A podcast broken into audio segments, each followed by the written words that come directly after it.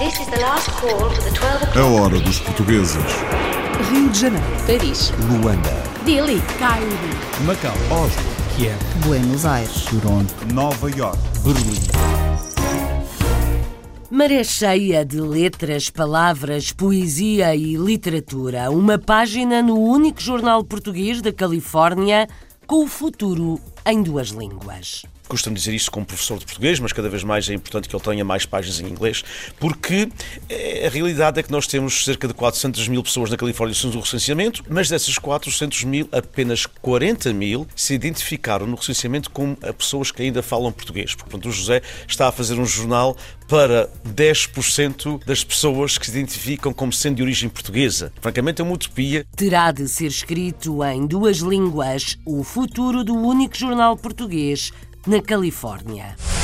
A Menina do Mar, em alemão, o conto de Sofia de Melo Breiner Anderson foi traduzido por uma luso-descendente numa edição bilingue. uma grande oportunidade de conhecer um conto lindíssimo e clássico da literatura portuguesa e ao mesmo tempo não é preciso preocupar-se com a língua porque sempre que falta uma palavra ou vocabulário podem ir ver a, a versão alemã ou portuguesa e esta edição bilingue é muito boa para falantes do português de segunda ou terceira geração que talvez tenham alguma dificuldade também com a língua. Em português e alemão, A Menina do Mar, um dos mais famosos contos infantis portugueses.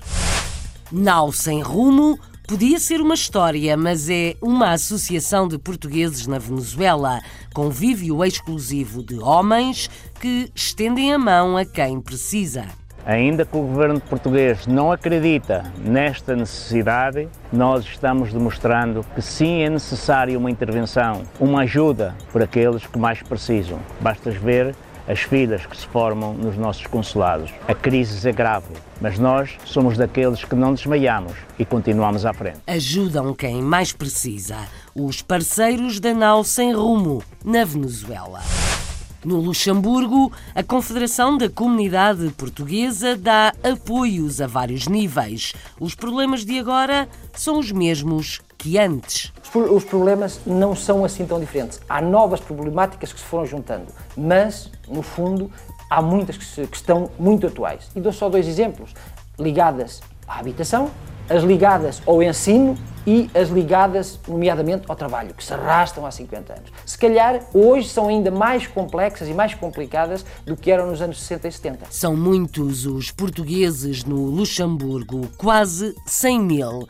Em Esch Surralzete, um conselheiro municipal é português. A política é um meio. É claro que se não estivermos no sítio certo, não podemos ser eficazes, não podemos ser in- interventivos. Podemos naturalmente discutir sobre muitas coisas e hum, tentar mudar o mundo. Agora, se não estivermos nos sítios certos, dificilmente conseguiremos ser eh, ativos. Um político português no Luxemburgo. O Belenenses tem um clube em Bruxelas, na Bélgica, um clube de futebol e um espaço de convívio para portugueses. É uma casa onde todos os simpatizantes, amigos e clientes do Bolonense vêm aqui para comer pratos típicos portugueses e é um convívio onde que aqui é a nossa sala dos nossos jogadores, onde é que toda a gente come. Pronto, é uma, uma maneira de fazer prazer aos jogadores e também aos clientes que vêm aqui para poder divulgarmos o que nós estamos aqui dentro da nossa casa dos Bolonenses. Portas abertas no Belenenses, em Bruxelas. Uma barbearia à moda antiga portuguesa, na Suíça, obra de um jovem muito empreendedor e dado às tradições. Os clientes aceitaram muito bem a maneira da barbearia antiga portuguesa, porque aqui eles iam ao barbeiro e passavam só a máquina e pronto, já estava. Enquanto com as técnicas que a gente desenvolveu em Portugal, nós usamos toalhas quentes, toalhas frias, com óleos essenciais, quer dizer, não é só a barba, é um momento de lazer. E eles não estão com esse hábito, então eles aceitaram isso excelentemente porque é uma coisa fora do comum. Um jovem que aposta na tradição portuguesa a fazer a barba na Suíça. Ilustrador, publicitário e agora pintor, um transmontano no Brasil, sempre se inspirou em Portugal. Sempre que eu posso, eu, eu jogo Portugal. Sempre que eu posso, eu coloco. Por exemplo, em publicidade, eu, eu fiz vários, por exemplo, banheiras. Então, na parte de decoração, colocar livros de pintores portugueses, ou de algum poeta português, ou um quadro na parede alusivo a Portugal, no meio da decoração, ah, essas coisas eu sempre fiz muito. Foi assim na decoração e na publicidade, assim continua a ser na pintura. Portugal, longe da vista, perto do coração. This is the last call for the 12 o'clock British Airways flight VA412 to Amsterdam. Viajamos até à costa ocidental dos Estados Unidos.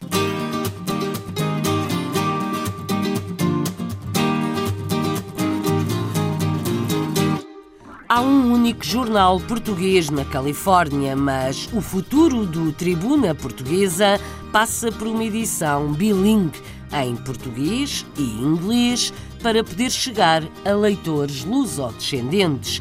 A constatação é feita por um professor de português há muito radicado nos Estados Unidos. Também é cônsul honorário, colabora com rádios, televisões e assina uma página no jornal Tribuna Portuguesa. Dinis Borges é o autor de Maré Cheia, uma página de poesia, literatura e artes para a divulgação de artistas e escritores dos dois lados do Atlântico.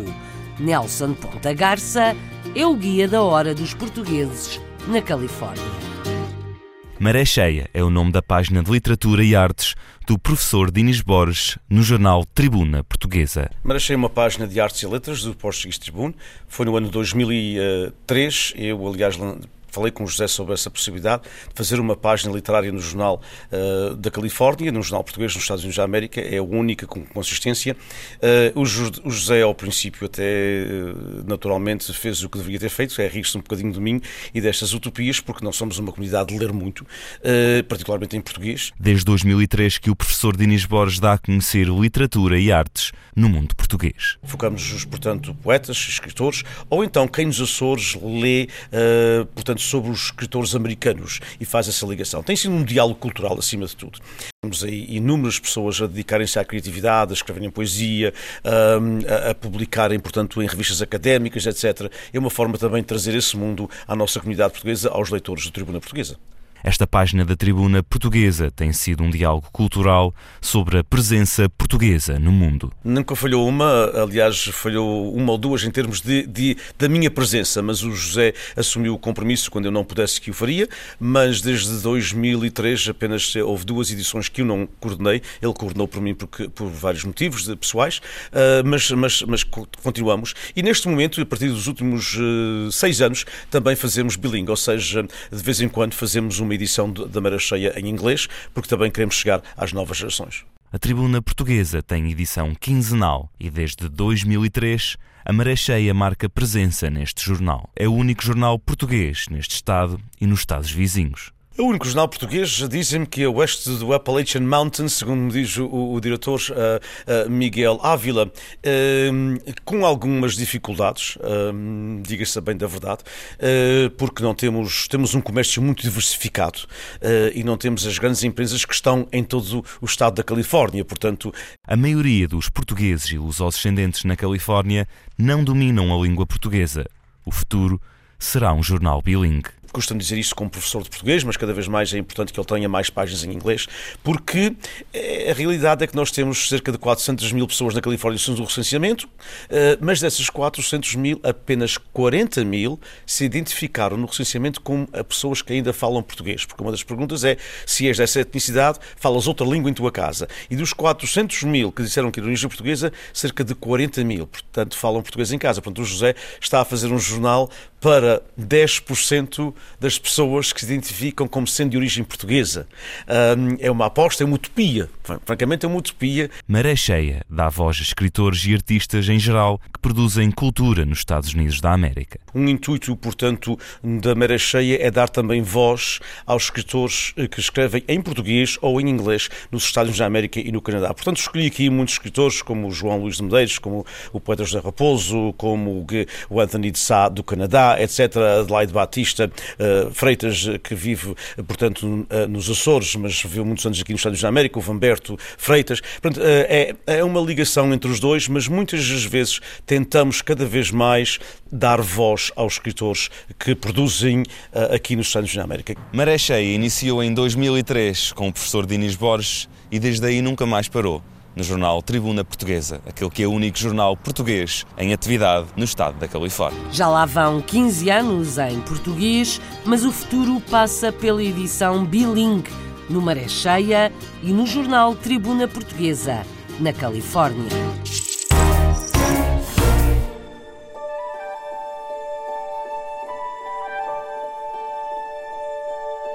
Saiu um clássico português na Alemanha. A Menina do Mar, o primeiro conto infantil de Sofia de Melo Breiner Andersen.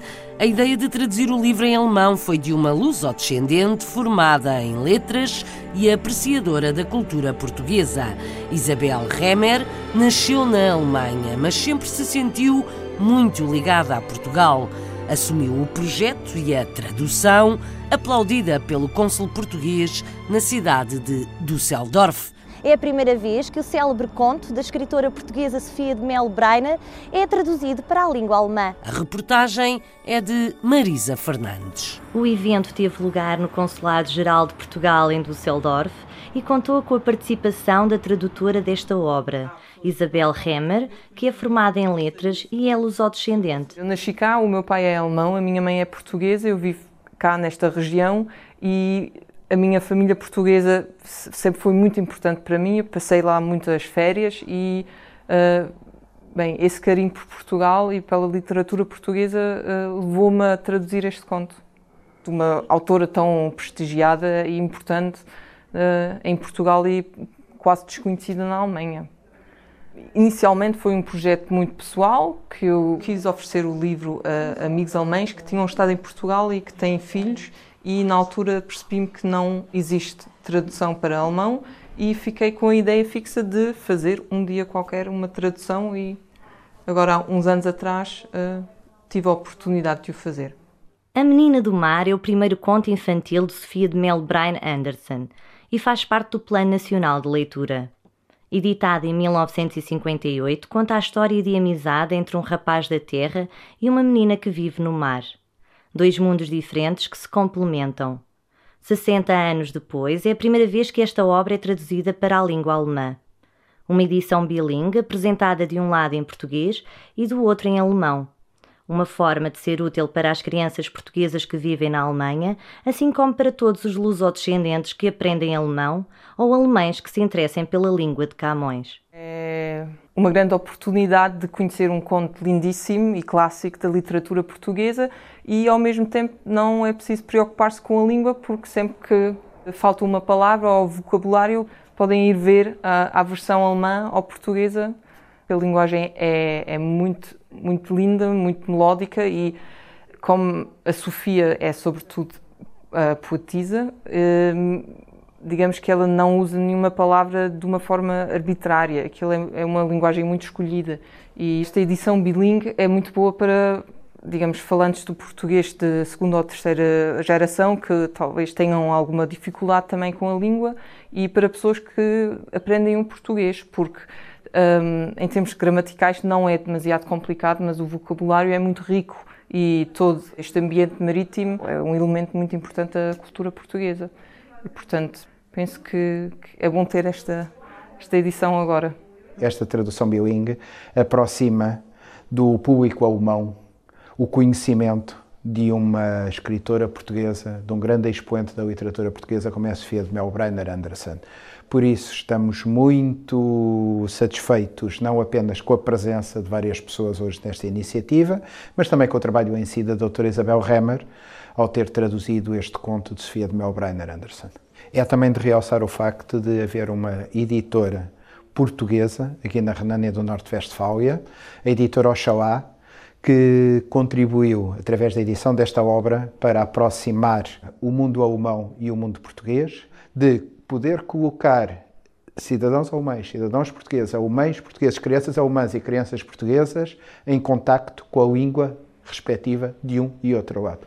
fiquei muito, muito feliz e contente uh, do empenho da Oxalá Editora e de, das reações tão positivas dentro da comunidade portuguesa, de amigos, etc., que realmente apreciam imenso este conto também como, como obra literária, como conto infantil.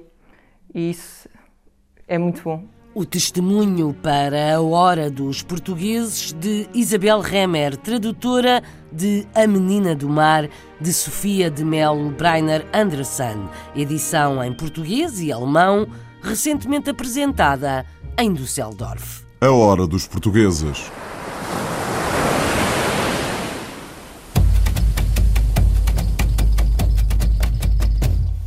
Os Parceiros da Nau Sem Rumo é o nome de um grupo de homens portugueses na Venezuela que se juntam para festas e convívios com angariação de dinheiro para causas solidárias. Ajudam, acima de tudo, os portugueses com mais necessidades.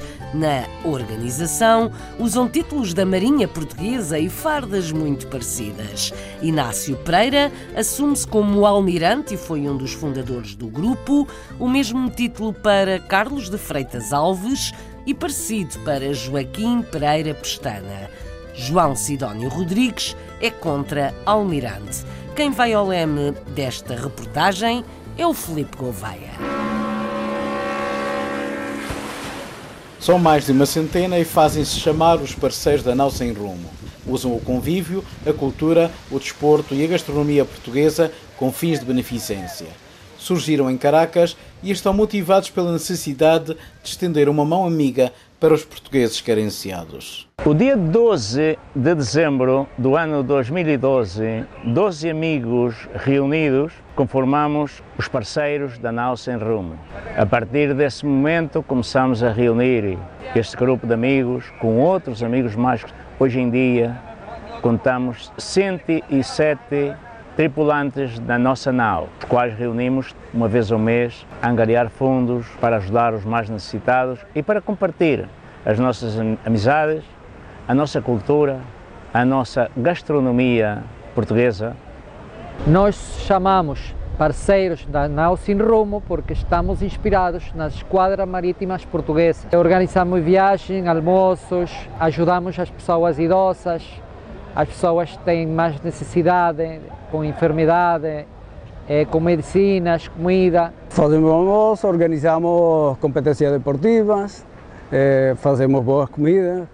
Em cada reunião eh, se nombra um novo capitão, junto com quatro maestros e o tenente também, que são os que organizam a próxima reunião.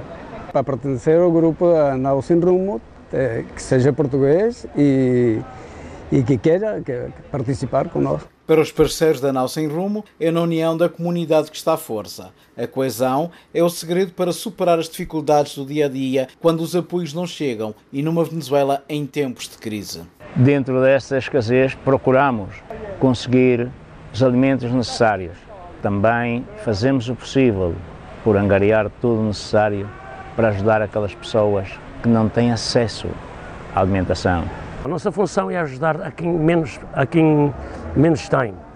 As pessoas doentes, ninhos doentes. Ainda a semana passada ajudei uma menina de 12 anos para ser operada das perninhas e eu levo a bitácora. Todo mundo tem que fazer, eh, apresentar contas, todo mundo tem que pagar o almoço, todo mundo eh, chega e o primeiro que faz quanto é que eu devo, e a gente reúne, e a gente tem que colaborar com as pessoas que mais precisam.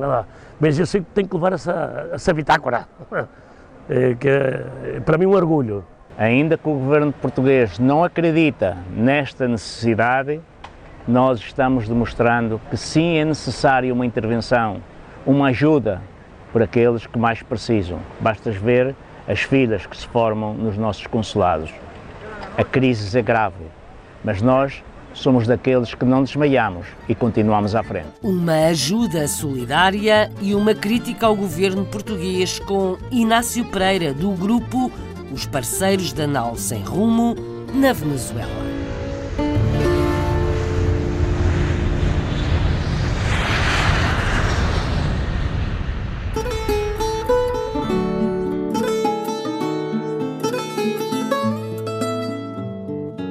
Aterramos na Europa para conhecer uma organização portuguesa que junta muitas outras. A Confederação da Comunidade Portuguesa no Luxemburgo tem quase 27 anos e promove vários tipos de atividades e apoios.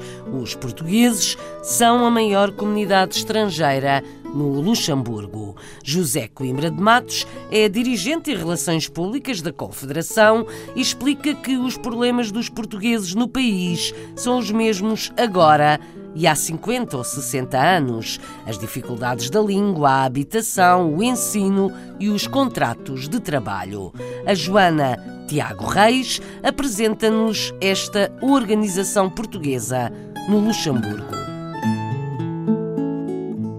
Confederação das Comunidades Portuguesas no Luxemburgo nasceu em 1991 e hoje reúne a maior parte das associações portuguesas no país. Muitos grupos de folclóricos, muita gente ligada ao desporto, nomeadamente o futebol, e um grupo de dirigentes mais dinâmicos, só que talvez já com, com uma outra estrutura política, entre aspas, uh, da, da, da, sociedade, uh, pensaram em criar uma estrutura desse tipo. E em 91 nasce a CPL pelas mãos do, do Filipe Faria, foi o primeiro presidente da CPL, e chegámos ao dia 2, portanto, onde a CPL, de facto, é, congrega no seu seio a, a quase totalidade das associações portuguesas, é representativo da comunidade, quer junto às autoridades portuguesas, quer junto às autoridades luxemburguesas. Ao longo dos anos, a CCPL tem trabalhado em diversas áreas da intervenção e com diferentes faixas etárias. Começámos pela, pelas mulheres, pela, pela dinâmica das mulheres, uh, os jovens, os jovens têm sido um papel, têm tido um papel muito importante, a parte da participação cívica, a participação cívica e política em geral, uh, mas também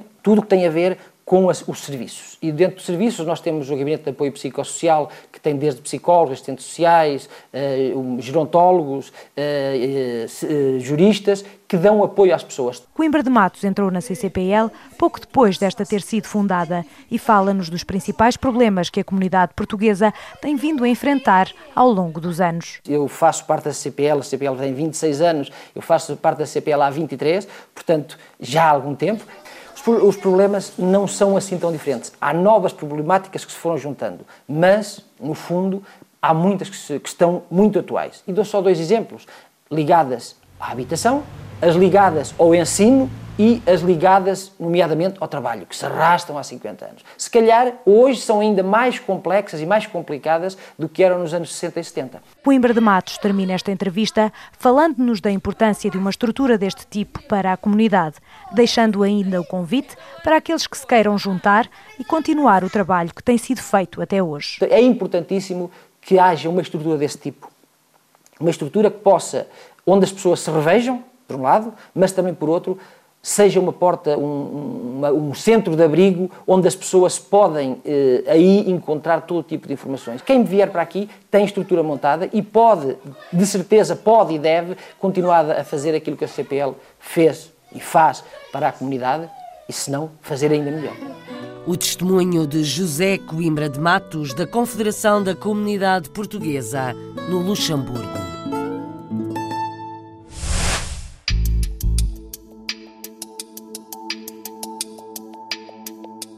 Um pouco a sul, na cidade de Eche-sur-Alzette, há um político português em funções. É conselheiro municipal. Bruno Cavaleiro esteve sempre ligado a associações no Luxemburgo e de dirigente associativo passou naturalmente para a política. Quer ser um cidadão ativo e acha que a política é um meio para o conseguir. Apresentamos Bruno Cavaleiro com a ajuda de Isabel de Souza Gorgulho. Uma das formas de intervir na sociedade é através da política. Bruno Cavaleiro, desde jovem que se interessa por todas as questões que dizem respeito à cidadania e aos problemas do dia a dia das pessoas. Começou sua intervenção cívica em diversas associações no Luxemburgo e há 20 anos que participa ativamente na política do país. O facto de, de, de, ter sido participativo ao nível associativo uh, deu-me alguma visibilidade para aquilo que eram os problemas do dia a dia e, e, também procurar eh, as soluções uh, sempre no, no, campo associativo. Uh, hoje, e isto já há uns anos, desde que estou na política, fui pegando nessas experiências, nessas ideias, nessas, na forma de, de, de ver os problemas e, e tentar encontrar soluções e transpô-las para a política. A política surgiu como um passo natural no processo de intervenção e participação cívica. A política é um meio. É claro que se nós estivermos no sítio certo, não podemos ser eficazes, não podemos ser interventivos. Podemos naturalmente discutir sobre muitas coisas e hum, tentar mudar o mundo. Agora, se não estivermos nos sítios certos, dificilmente conseguiremos uh, ser uh, ativos. Bruno Cavaleiro foi recentemente eleito conselheiro comunal na localidade onde reside. Eu penso que o facto de, de, uh, de ser honesto, ser direto e, e, de ser participativo nos momentos em que se tem que ser, acho que foi o mais o, o que realmente trouxe resultado. O Conselho Comunal é o órgão responsável pela definição e aprovação da estratégia e das políticas que depois são implementadas pelo Executivo. A Câmara 10 tem à volta de 1.200 empregados. Uh, portanto, é uma, uma, grande empresa já a nível local. Portanto, tem que também gerir o dia a dia dessa empresa, dos funcionários que a representam, dos diferentes serviços uh, que propõem ao, aos municípios uh, e de tudo aquilo que uh, está diretamente sobre a alçada da responsabilidade da Câmara. Portanto, nós temos, ao fim e ao cabo, um papel uh, indireto, em que estamos sempre no, no, no cerne de todas as questões que vamos debater e depois, naturalmente, votar Bruno Cavaleiro, no âmbito das suas funções como conselheiro comunal, tem também tarefas de representação institucional. É uma agenda bastante preenchida. Porquê? Porque, para além do facto de reunirmos em Conselho Municipal, depois temos eh, várias competências uh, internamente no nosso grupo parlamentar. Nós, enquanto conselheiros, como uh, prestamos juramento, não é? Uh, somos também oficiais uh, civis. Bruno Cavaleiro, neste momento, está a trabalhar com o Executivo no projeto de revitalização do centro da cidade, uma prioridade com impacto no comércio, na qualidade de vida dos cidadãos, na habitação, na mobilidade e na atratividade do Conselho. Um político português no município ou comuna, como lhe chamam no Luxemburgo. This is the last call for the 12 o'clock British Airways flight VA412 to Amsterdam. Daqui a pouco conhecemos um pintor no Brasil que é um bom contador de histórias, da sua história. Espreitamos na Suíça a barbearia tradicional portuguesa aberta por um jovem. Por agora, Bélgica.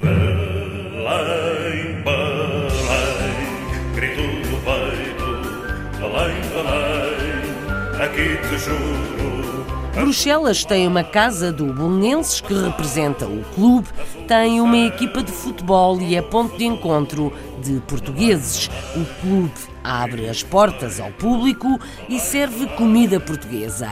Já passou por um período de crise, mas voltou a ganhar fôlego. Vamos ouvir João Góis e Felipe Guedes, são os anfitriões do Belenenses de Bruxelas e da reportagem de Carlos Pereira para a Hora dos Portugueses. No dia 30 de maio de 1984 foi criada na Bélgica a Associação Belenenses de Bruxelas. Mais tarde instalou-se perto da Place Flagey, um ponto de encontro de muitos portugueses. O clube tem uma equipa de futebol e tem, sobretudo, este espaço aberto ao público. A Casa do Belenense em Bruxelas é a filial 34 do Clube do, do, do, do Futebol uh, Belenense em Lisboa. Uh, houve, na altura, uh, várias uh, portanto, deslocações aqui da, da, das, diferentes, das diferentes direções que, que estabeleceram contactos com a direção do Belenense em Portugal. Houve protocolos nesse sentido que é uma das casas conhecidas eh, na Bélgica e também em Portugal pelo presidente Soares Patrick, que é o presidente atual do Bolonense, e já fui ao Bolonense, fui bem recebido por toda a direção do Bolonense e vai lá e nós representamos a nossa casa para a nossa comunidade portuguesa aqui em Bruxelas. Hoje o Belenenses tem apenas uma equipa de futebol de veteranos e disputa o Campeonato Nacional Amador Belga. O clube deixou de ter uma equipa sénior, alegadamente por ficar demasiado cara. Nós, aqui no Belenenses, desde a sua fundação, achamos por bem dinamizar, levar a cabo outro tipo de atividades. E, portanto, levou-se a cabo uma atividade que era uma atividade cultural, uma vertente, essa vertente cultural que teve um resto folclórico, teve aqui questões de apoio social, portanto desenvolve aqui uma série de atividades nesse, nesse domínio e, portanto, o clube passou por algumas vicissitudes, fruto, naturalmente, da crise do movimento associativo que existe um pouco por todo, por todo, por todo, em todo o mundo, não é? E, e particularmente aqui o Belenenses também sofreu essas consequências, Uh, mas desde há cinco anos, sensivelmente, a esta parte, portanto, houve um homem que agarrou e dinamizou aqui o Belenenses, que foi o, o, o, presidente Felipe Guedes. É uma casa onde todos simpatizantes, amigos e clientes de, do Belenenses vêm aqui para comer pratos típicos portugueses e é um convívio, onde aqui é a nossa sala dos nossos jogadores, onde é que toda a gente come. Pronto, é uma, uma maneira de fazer prazer uh, aos jogadores e também aos clientes que vêm aqui para poder divulgarmos o que nós estamos aqui dentro da nossa casa dos. E o que é que se come aqui então? Aqui temos, temos comemos chanfanas, comemos feijoadas à transmontana, comemos cozida à portuguesa, um pouco de tudo que é português, carne de porco alentejana, um pouco de tudo. O clube é frequentado de segunda a domingo por uma panóplia de pessoas e, portanto, que vêm aqui uh, almoçar todos os dias e conviver, digamos assim. O Belenenses de Bruxelas representa aqui na Bélgica a equipa do Belenenses. Mas não só. É também um ponto de encontro e de convívio dos portugueses em geral. O Belenenses de Bruxelas, um clube aberto à comunidade portuguesa na Bélgica. Clube do sonho também sabe navegar. Esta vida de barbeiro, toda cheia de tropelos uma barbearia à moda antiga portuguesa na Suíça está a ser um sucesso. A ideia de um jovem que percebeu que não havia nada no país que se parecesse com uma barbearia tradicional. Nelson Ferreira apostou e está a ganhar. Veio formar-se a Portugal, projeta um instituto de beleza, uma academia e sonha com um negócio na Suíça e outro em Portugal, onde quer viver. Vanessa Santos foi ao barbeiro, não se sentou na cadeira, mas estendeu o microfone a este jovem muito empreendedor. Que me parece que é bom manter as minhas de molho. Nelson Ferreira tem 20 anos. Abriu o seu próprio negócio há pouco mais de 4 meses, em Châteaudet, no Cantão de Vaud um cabeleireiro unissexo com um espaço dedicado ao homem, com serviço de barbearia portuguesa, inspirada em técnicas tradicionais adaptadas aos novos tempos. Uma formação que acabou por adquirir em Portugal e que trouxe até à Suíça. Então, a barbearia portuguesa chegou quando eu decidi tomar na minha vida uma forma maior em nível de cabeleireiro e notei que aqui na Suíça a barbearia estava muito atrasada, enquanto em Portugal a barbearia antiga nunca se deixou de fazer. Então eu tinha, tomei a decisão, depois de ter tirado o meu curso de cabeleireiro, ir a Portugal, a Lisboa, ao Figos, tirar um curso só de mesmo de barba, especializada só para homem. Porque eu já fui a, a primeiro para tirar corte de homem, nessa academia. Porque também achei que aqui o corte também, também estava muito atrasado. Só que depois, ao vê-los a trabalhar, deu-me aquela vontade de saber também fazer a barba. Então fui aprender com eles, decidi falar com eles para ver para outra época, para ir lá outra vez tirar esse curso para poder oferecer um, um serviço único aqui, aqui nesta zona que não há barbeiro aqui tão perto. Os clientes aceitaram muito bem a maneira da barbearia antiga portuguesa, porque aqui eles iam ao barbeiro e passavam só a máquina e pronto, já estava. Enquanto com as técnicas que a gente desenvolveu em Portugal, nós usamos toalhas quentes, toalhas frias, com óleos essenciais, quer dizer, não é só a barba, é um momento de lazer. E eles não estão com esse hábito então eles aceitaram isso excelentemente porque é uma coisa fora do comum. A toalha quente com óleos essenciais de lavanda tem muita importância porque vai ajudar a abrir os poros para evitar certas irritações da pele. É mais uma técnica que eu aprendi em Portugal. Normalmente a maior parte dos meus clientes aqui neste salão são portugueses, como aqui estamos numa zona muito turística, há muitos hotéis e há muitos portugueses cá a trabalhar. Por acaso, aos 20 anos nunca pensei em ter o meu próprio negócio, porque saberia que a vida não me oferecia essa oportunidade. Só que é um, é um enorme prazer ter um, um negócio já em nosso nome com 20 anos, só que a gente ainda não, na nossa cabeça ainda não integrou bem esses termos. Claro que a gente faz tudo que tem a ver com o negócio, mas ainda não temos noção dessa grandeza. Projetos futuros é, brevemente, estou a acabar de abrir o Instituto de Beleza com o cabeleireiro. E uh, também vou abrir uma academia de cabeleireiro e de estética. E uh, numa parte estética haverá só uns produtos que é de marca portuguesa. Porque acho que nós em Portugal temos excelente qualidade do produto e também, como eu tenho muita clientela portuguesa, eles já a conhecem, então já se sentem em casa. A minha ideia para o negócio é cada vez mais desenvolver, para um dia poder ter cá um negócio na mesma e em Portugal está lá a viver com outro negócio idêntico aqui. Muitos projetos, mas com os pés bem assentes na terra. Nelson Ferreira, aos 20 anos, dono de uma barbearia tradicional portuguesa na Suíça. Mentiras minhas de molho. A hora dos portugueses.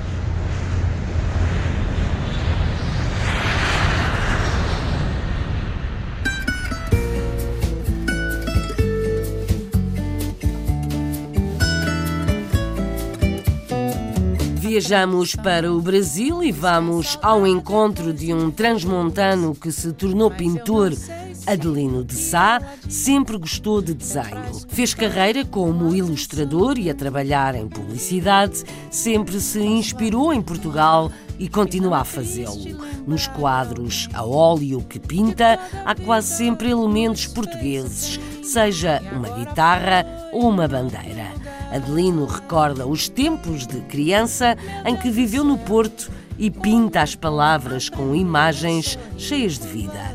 Vamos conhecer a história deste português no Brasil com Pietro Serzuzimo. Nascido em Mirandela, Adelino de Sá é um talento nato do desenho e pintura. Ainda muito jovem, mudou-se para o Brasil, onde, graças às suas ilustrações, construiu uma admirável carreira na área da comunicação visual. Atualmente, ele dedica seus dias a um exercício disciplinado da pintura a óleo, sempre fazendo referência a Portugal em seus trabalhos, coleciona em seu ateliê mais de 1.500 telas de produção própria. Desde que eu me conheço por gente, o desenho esteve, esteve na minha vida. Desde que eu me conheço, o desenho esteve na minha vida. Por quê? Porque desde, desde muito pequenininho, quando eu vim para o Porto, eu fui morar numa rua, bem no centro, bem no centro da cidade, que tinha um lindo nome de Viera dos Gatos. Era uma rua muito típica, de casas muito típicas, com aqueles varais, a roupa penduradas, onde iam muitos pintores da, da Escola de Belas Artes, iam pintar. Se eu estivesse jogando bola, que eu sempre gostei muito, qualquer garoto gosta, aí eu parava na hora, ia encostar perto do cara. Eu ficava lá do lado dele, até que ele pintasse e fosse embora. Eu encostava ali e ficava ali olhando ele pintar. Pintar já vem alguns anos depois, mas também já são muitos anos. Eu já pinto há muitos anos, pelo menos mais de 60 já pinto. Mas na minha trajetória profissional, eu fui ilustrador para livros, para cartazes, capa de discos, essas coisas, como ilustrador. Como pintor, estão aqui as telas para você ver. E como publicitário, eu fui gerente de propaganda da Jacuzzi, da Marque, da, eh, da, da Lorenzetti, que foi o primeiro passo, foi a Lorenzetti.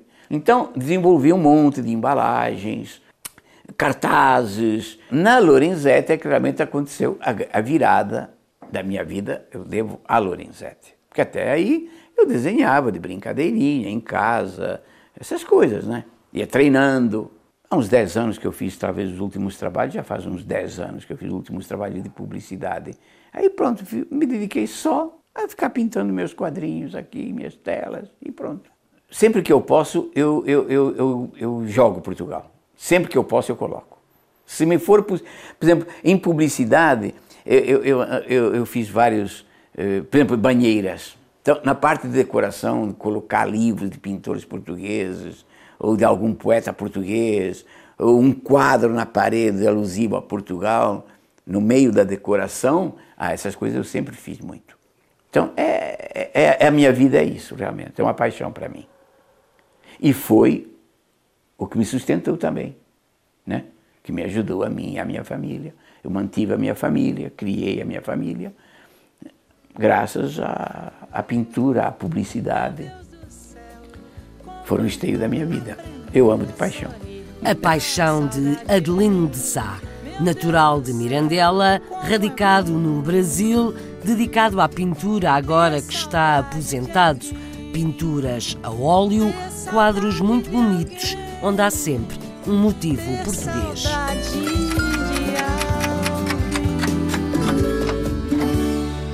Histórias para ouvir nesta Hora dos Portugueses que fica online em podcast na página da RDP Internacional em rtp.pt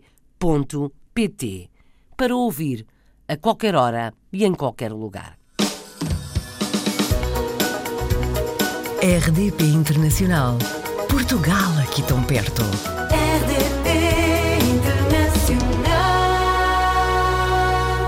A Hora dos Portugueses, com apoio técnico de João Carrasco, sonoplastia de Paulo Cavaco, edição e apresentação de Isabel Gaspar Dias. A Hora dos Portugueses.